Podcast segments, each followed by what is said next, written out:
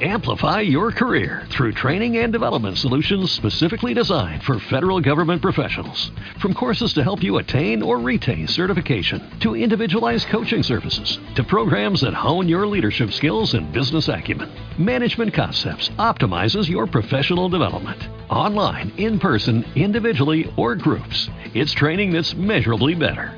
Learn more at managementconcepts.com.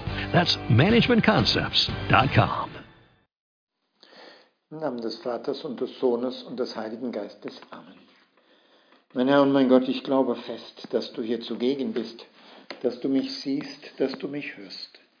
Ich bete dich in tiefer Ehrfurcht an. Ich bitte dich um Verzeihung für meine Sünden und um die Gnade, diese Zeit des Gebetes so zu halten, dass sie mir Frucht bringt. Maria, meine unbefleckte Mutter, heiliger Josef, mein Vater und Herr, mein Schutzengel, bittet für mich. Sicherlich ist es dir schon öfters genauso ergangen wie mir, wenn wir einer Person begegnen, der wir etwas Wichtiges sagen möchten und dabei leider feststellen, dass er überhaupt nicht interessiert ist an dem, was wir sagen möchten. Dann ist die Unterredung doch ziemlich schnell beendet. Nun, im heutigen Evangelium stellen wir etwas Ähnliches fest. Der Herr weist auf einen damals sehr beliebten Psalm 110 hin, den David verfasst hat und der auf die Herkunft des Messias aus dem Hause David hinweist und außerdem auf den König und Retter der Endzeit. David sprach schon zu Jesus Christus von seinem Herrn. Es scheint sich ein Streitgespräch mit den Schriftgelehrten anzubahnen, das aber nach dem Zitieren des Psalms dann schnell beendet wird. Dann fügt der heilige Markus aber noch einen Satz hinzu, den man vielleicht schnell überlesen könnte. Da heißt es, es war eine große Menschenmenge versammelt und hörte Jesus mit Freude zu. Ja, das hilft uns für unser persönliches Gespräch mit dir, Herr, das wir in unserem Gebet ja immer führen wollen. Sie hörten ihn mit Freude zu. Das bedeutet ja, dass sie voller Staunen und Interesse dir, Herr, zuhörten, so dass du aus vollem Herzen sie belehrt hast. Denn du wusstest, dass deine Worte auf guten Boden fallen, auf einen Boden, auf dem sie Frucht bringen werden. Es ist ja ein wunderbares Vorbild auch für uns, wenn wir dir zuhören im Hören des Evangeliums während der heiligen Messe oder wenn wir die Gewohnheit haben, täglich einige Minuten, einige wenige Minuten im Evangelium zu lesen, um zu hören, was du, Herr, uns zu sagen hast. Dann wäre es ja sehr schön, wenn wir diese Gelegenheit so wahrnehmen würden wie die Juden heute im Evangelium mit Freude zuhören und das aufnehmen, was wir da lesen oder hören. Denn es ist ja dein Wort, Herr. Die Wirklichkeit ist ja leider manchmal etwas anders. Es fällt uns nicht leicht, beim Vortragen des Evangeliums in der heiligen Messe so zuzuhören, dass wir auch der heiligen Messe, dass wir auch nach der heiligen Messe noch wissen, worüber da gesprochen wurde. Oder wir merken, dass es uns nicht leicht fällt, täglich sich einige Minuten Zeit zu nehmen, um in dem Neuen Testament zu lesen, um zu hören, was der Herr mir sagen möchte. Manchmal sagen wir ja, ich finde die Zeit nicht.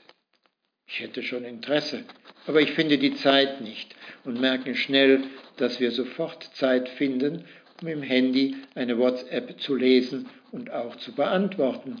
Und wir dann merken, dass ganz schnell fünf oder zehn Minuten verstrichen sind.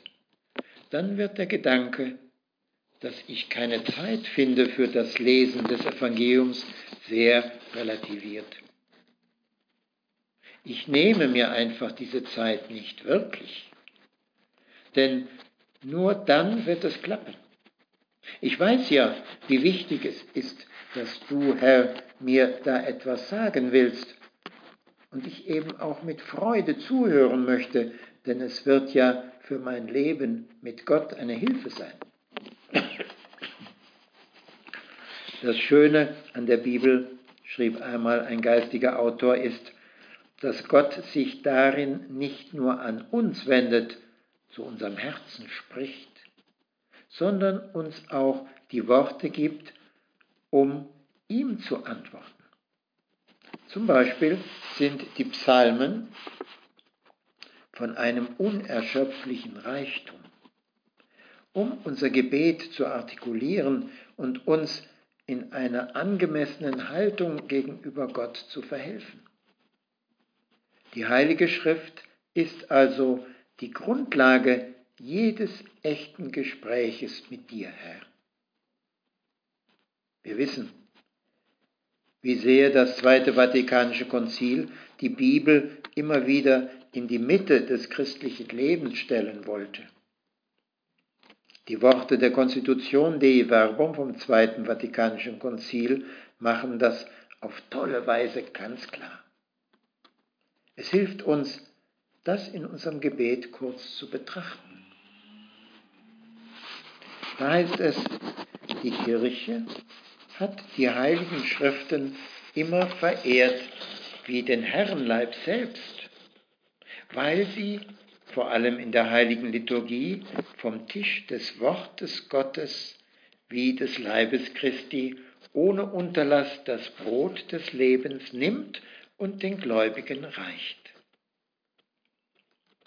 In ihnen zusammen mit der heiligen Überlieferung sah sie immer und sieht sie die höchste Richtschnur ihres Glaubens, weil sie von Gott eingegeben und ein für allemal niedergeschrieben ist, das Wort Gottes selbst, unwandelbar vermittelt und in den Worten der Propheten und der Apostel die Stimme des Heiligen Geistes vernehmen lassen.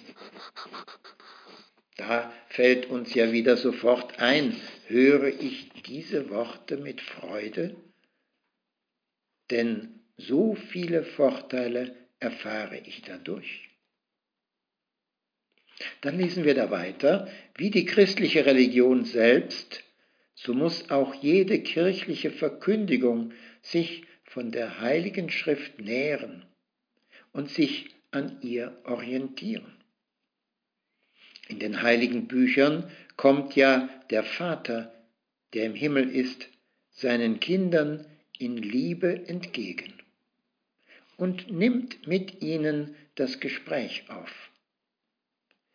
Und solche Gewalt und Kraft wirkt im Wort Gottes, dass es für die Kirche Halt und Leben, für die Kinder der Kirche, so heißt es da, Glaubensstärke, Seelenspeise und reiner, unversieglicher Quell des geistlichen Lebens ist. Darum gelten von der Heiligen Schrift in besonderer Weise die Worte, lebendig ist Gottes Rede und wirksam. Im Hebräerbrief.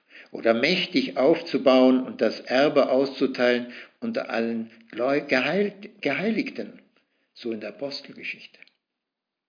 Der Zugang zur Heiligen Schrift muss für die an Christus Glaubenden weit offen stehen.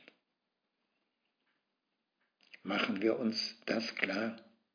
Dann hören wir mit Freude diese Worte, denn sie sind ja Glaubensstärke, Seelenspeise und reiner, unversieglicher Quell des geistlichen Lebens. Bedenken wir, was uns die Kirche hier sagt. Glaubensstärke, Seelenspeise und reiner, unversieglicher Quell des geistlichen Lebens. Über die Heilige Schrift nachzudenken bedeutet ja, betend und glaubend eine Gegenwart aufzunehmen, die sich uns schenkt. Das bloße, liebevolle und gläubige Nachsinnen über einige Verse kann uns in eine tiefe Gemeinschaft mit dir, Herr, hineinführen. Durch sein Wort schenkt Gott sich uns als Nahrung, wie die Hostie. Wenn ich also darüber nachdenke, dann merke ich, dass die Ausrede, dafür keine Zeit zu finden, eigentlich nicht gelten dürfte. Denn ich bin wirklich ein Beschenkter. Und so werde ich immer mit Freude dein Wort hören, Herr. Wenden wir uns an die Gottesmutter mit der Bitte, immer voller Freude deine Worte, Herr, anzuhören und so zu erreichen, dass du nie den Eindruck hast, dass mich das nicht interessieren würde. Ich danke dir, mein Gott, für die guten Vorsätze, Regungen und Eingebungen, die du mir in dieser Betrachtung geschenkt hast. Bitte dich um deine Hilfe, sie zu verwirklichen. Maria, meine unbefleckte Mutter, heiliger Josef, mein Vater und Herr, mein Schutzengel, bittet für mich. Amplify your career through training and development solutions specifically designed for federal government professionals. From courses to help you attain or retain certification, to individualized coaching services, to programs that hone your leadership skills and business acumen, Management Concepts optimizes your professional development. Online, in person, individually, or groups, it's training that's measurably better. Learn more at managementconcepts.com. That's managementconcepts.com.